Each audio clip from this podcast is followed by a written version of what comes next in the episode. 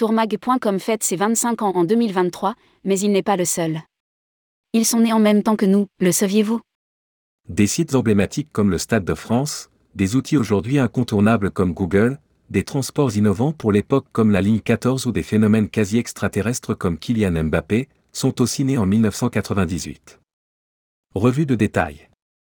Qui n'en sont pas toujours. Rédigé par Bruno Courtin le mardi 28 février 2023.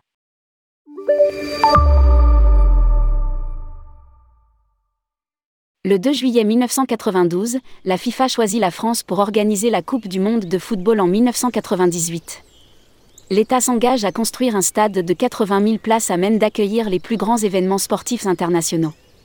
Il a été inauguré le 28 janvier 1998 par un but de Zinedine Zidane face à l'Espagne et consacré par la première victoire française en Coupe du Monde. Depuis, le Stade de France est le stade officiel des équipes de France de rugby et de football. Il est le seul stade au monde à avoir accueilli autant de grandes compétitions, la Coupe du Monde de football, Championnat du monde d'athlétisme, Coupe du Monde de rugby 2007, trois finales de Champions League. L'Euro 2016 et bientôt une nouvelle Coupe du Monde de rugby en 2023 et pour faire bonne mesure les Jeux olympiques et paralympiques en 2024. Les abonnés de Tourmag auraient du mal à entrer tous au Stade de France, tant leur nombre a grandi au fil des ans. Théâtre de nombreux exploits des équipes de France, il n'a pas fini de susciter de fortes émotions. C'est aussi l'une des ambitions constantes de l'équipe de rédaction, émoticône, clin d'œil. Lire aussi, tourmag.com, 1998-2005, en route vers la diversification. Une nouvelle chaîne sportive avec la création de l'équipe TV.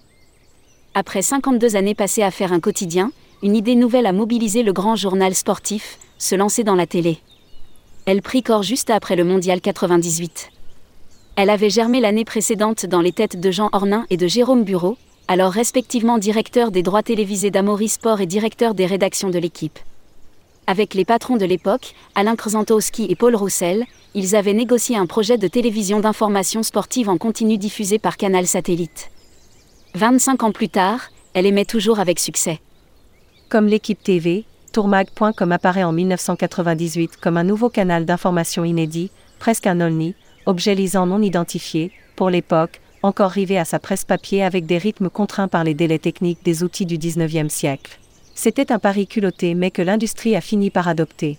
Comme disait une célèbre marque de voiture, c'est mieux d'avoir une longueur d'avance. Google et d'autres sortent des garages californiens. Dans la Silicon Valley, 1998 a été une année charnière, qui a vu la naissance officielle un 27 septembre de Google. Cette même année, d'autres innovations technologiques ont vu le jour, PayPal, le format MP3 et l'iMac Objet Design. En 1998, Larry Page et Sergey Brin, cofondateurs de Google, ne se doutaient probablement pas de la révolution qu'ils mettaient en marche en même temps que les balbutiements du célèbre moteur de recherche. Depuis, Google et sa maison mère, Alphabet, largement diversifiée, sont devenus parmi les acteurs les plus puissants au monde, dont les services accompagnent le quotidien de tous, particuliers et entreprises. Las, votre portail préféré n'a pas connu la même destinée mais on peut dire plus modestement, qu'il est devenu le Google de l'information touristique. En effet, peu de nouvelles du secteur du voyage échappent aux journalistes, experts et chroniqueurs de notre journal en ligne. Sur Google, notre jumeau de naissance, tourmag.com arrive le plus souvent dans les premières recherches thématiques sur le tourisme. Lire aussi, les 25 événements et ouvertures à ne pas manquer en 2023. Naissance abondie d'un petit Kylian, qui deviendra grand. Il est né le 20 décembre dans la famille Mbappé et ses parents l'ont appelé Kylian. À 19 ans, il participera à la victoire de la deuxième Coupe du Monde de football dans l'histoire de l'équipe de France, après celle de 1998, et il a frôlé une deuxième étoile en 2022. Phénomène du football en particulier et du sport en général, il est comparé au plus grand comme le roi Pelé qu'il a officiellement adoubé comme son successeur. Aujourd'hui, il a 25 ans et encore toute une brillante carrière devant lui. La rédaction, bien que marseillaise pour sa majorité, n'est pas chauvine et sait reconnaître le talent. Le tombeur de l'OM est respecté et admiré pour ses qualités propres, son talent et son jeu créatif. Nous voulons comme lui viser la Lune et si nous nous manquons on sera sûr au moins d'atteindre les étoiles. Merci Oscar. Inauguration de la première ligne de métro automatique. Ouverte le 15 octobre 1998, la ligne 14 du métro de Paris est alors la première ligne de métro construite dans la capitale depuis près d'un demi-siècle. Circulant à grande profondeur, disposant de stations plus spacieuses et d'une vitesse commerciale plus élevée que le réseau historique, elle est également la première ligne parisienne entièrement automatique sans conducteur. De plus, c'est la seule de ce réseau à être, dès sa mise en service, automatique et équipée d'un roulement sur pneumatique. Par temps de grève, c'est la seulement qui ne subit pratiquement pas de perturbations. Son prolongement va permettre de rejoindre Orly Aéroport.